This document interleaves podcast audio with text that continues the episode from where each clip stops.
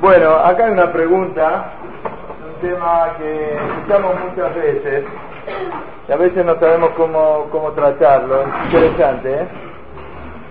Tratamos en estos momentos de tirar temas nuevos o contar cosas nuevas que nunca dijimos. Así que, bueno, miren la pregunta. Ayer que hablamos, ayer hablamos. Ah, lo de. Muy bien, señor Jalife Hayakubaru. Que siempre tenga la memoria bien fresca para recordarnos las cosas. Bueno, también acá este es un tema bastante delicado, con un momento difícil, que una familia muy importante también con alquiler, que alquiló una casa en un barrio, hay barrios Jaredín, quiere decir, uno quiere ir a vivir a cualquier lugar dentro de Israel, no podés ir a vivir a cualquier lugar. Hay barrios determinados en donde para comprar una casa o para alquilar una casa tenés que tener un grado de cumplimiento determinado porque si no, no te permiten. ¿sí? Eh, suponete Baitlagán, ¿vos qué te crees? ¿Que cualquiera puede ir a vivir ahí? No. Eh, el AD, por ejemplo, que cualquiera puede ir a vivir. No, antes de comprar una casa hay una comisión, digamos, del barrio o demás, que este, a ver si la persona eh, está ahí, y viene bien que esté ahí o no esté ahí, puede comprar, no puede comprar, ¿se entiende qué pasa acá? De repente estás en un barrio absolutamente religioso y viene una familia que no cumple nada. Y yo qué sé, te prende la radio en zapato, las mujeres van caminando mal vestidas, o ese tipo de cosas, sigue abajo toda la estructura. Por lo tanto, hay barrios que se llaman barrios Haredim, Haredim. La palabra Haredim, ¿qué quiere decir? ¿Cómo decimos? ¿Eh? Temeroso de Hashem. Acá Jajam Gabriel me dice temeroso de Hashem. ¿Dónde encontramos la palabra Haredim? En la Torah, ¿dónde encontramos? ¿Dónde encontramos? ¿Eh? Haradá, tenés razón. Yo estaba pensando en otra cosa. ¿Eh? Jaleta el de este, pero...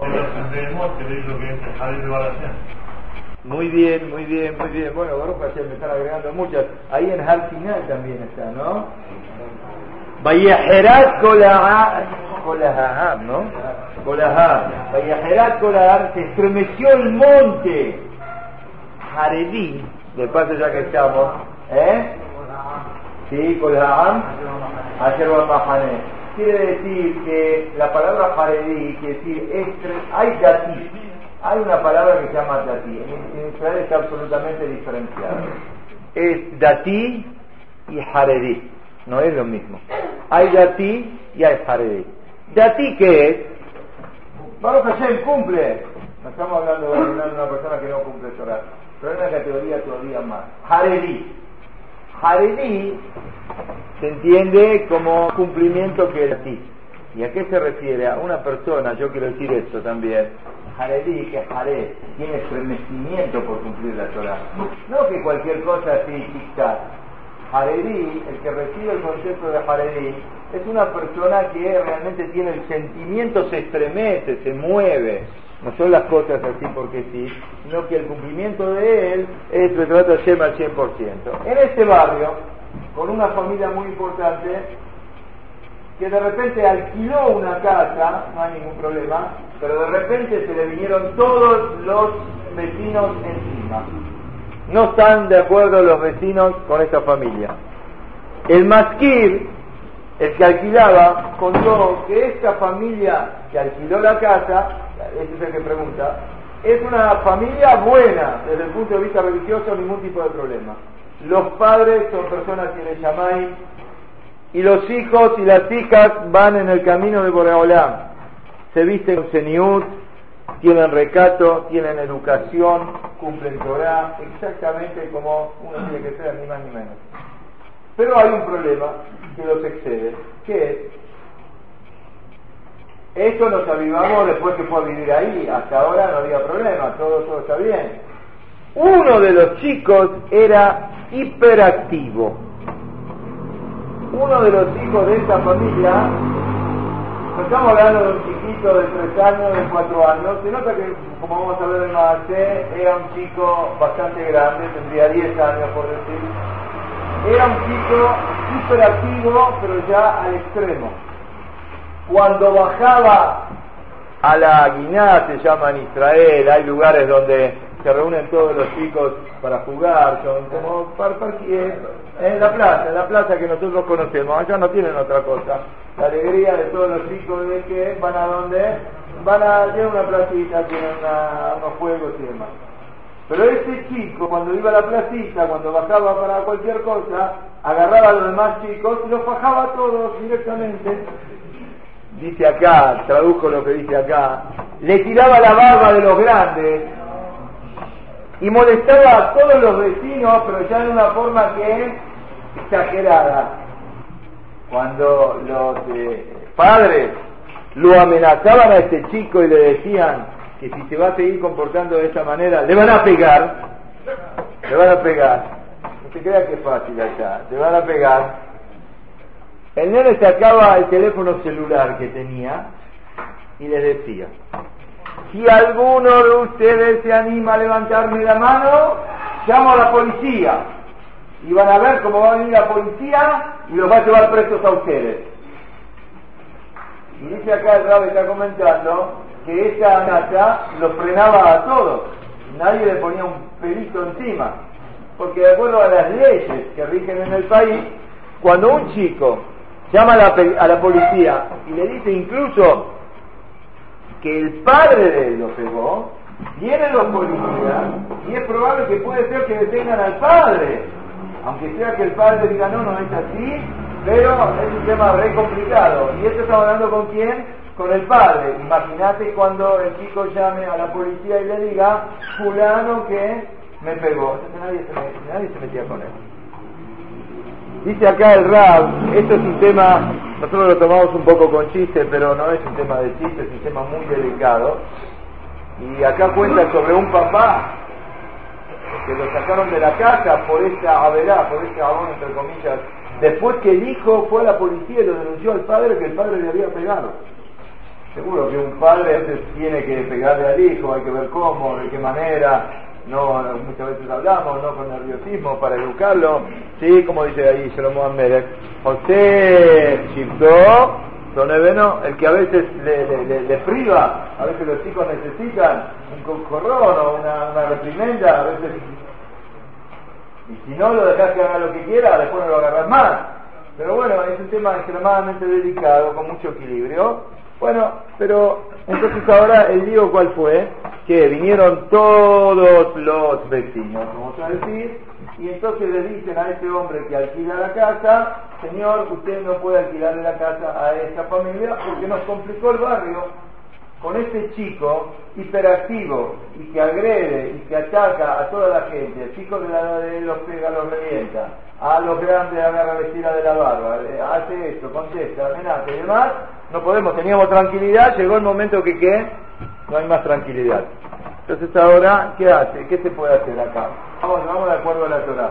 Se le puede decir a esa persona, Señor, vos le alquilaste, pero ahora se vaya a vivir a otro lugar, o acá no puede vivir, o tenemos que decirle, no, aguanten ahora y vamos a ver lo que pasa. Esa es la pregunta que estoy haciendo acá. Dice el Rab, empecé a buscar en los libros la respuesta para esta pregunta con respecto a chicos hiperactivos y no encontré a uno que hable de, esto. Digamos en los libros no nuevos, sino en los libros anteriores, porque quizás este es un concepto, no sé, siempre existió este problema o no existe ahora. ¿Cómo es el asunto? Yo pregunto, hace 50 años atrás, ¿usted qué dice, señor Eli? Hace 50 años atrás, hace 100 años atrás, ¿había chicos hiperactivos o nada más aparecieron ahora en los últimos 20 años? Siempre hubo, desde que nació el mundo. Ah, cambio de nombre. ¿Y cómo se lo manejaba? ¿Eh? Le pegaban un coscorrón y lo dominaban. Para llamar a la policía. ¿Eh? No había celulares, no había nada. Se arreglaban de otra manera. Los grandes ya, está. tenían respeto. Mira lo que dice acá.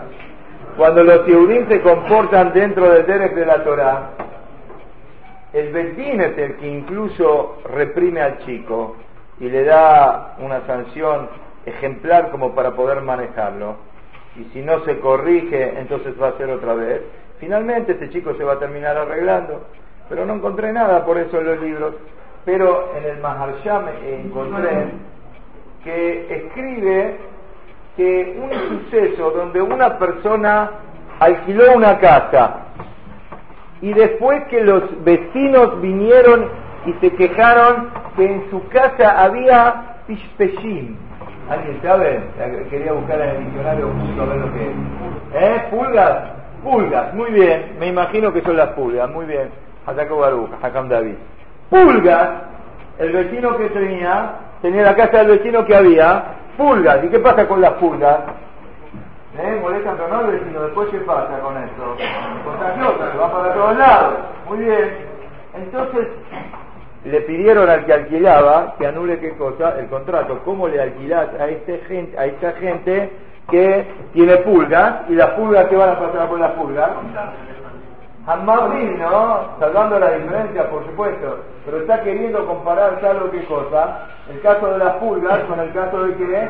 Del chico hiperactivo, ¿no? Porque ahí le pidieron así y el Maharshan contesta, tienen razón los vecinos y si el que alquiló todavía no pagó, hay una obligación del que alquila de anular el contrato. ¿Por qué? Porque vos no podés traer una cosa que va a dañar a todo el vecindario. Entonces, si esa gente no está en condiciones de vivir en forma normal, entonces ¿qué hay que hacer? Afuera. Pulga, afuera. Que se anule el contrato. Y bueno, aparentemente va a ser lo mismo con que con el chico que es inmanejable en el, tema nuestro, de la pregunta de acá, ya se había hecho todo lo, el contrato, estaba todo al pie de la letra terminado. De todas maneras, dice el RAP, les di la halajá, el Pesach Din, que el que alquila tiene que anular el contrato con la familia esa del chico hiperactivo. Muy fuerte. Me apoyé en lo que, en otra Gemara. La Gemara dice, que el que le alquila una casa a un gol hay que ponerlo en Jerem, porque se llama como uno que trajo un león al edificio. Soy un y de repente viene uno que hace a quien le alquila a un gol. Si te alquilas un gol, trajiste un problema. Acá lo compara con qué? Con un león. ¿Por qué? ¿Por qué se considera como un león? Porque cuando el gol se emborracha, Podés esperar cualquier cosa de lo que va a pasar ahí. Dice acá el Rab, el que nunca vivió en Fusalares, fuera de Israel, no sabe, claro, ustedes imagínense un chico que nació en Beneveral. Y toda la vida de él fue en Beneveral, y nunca salió de Beneveral.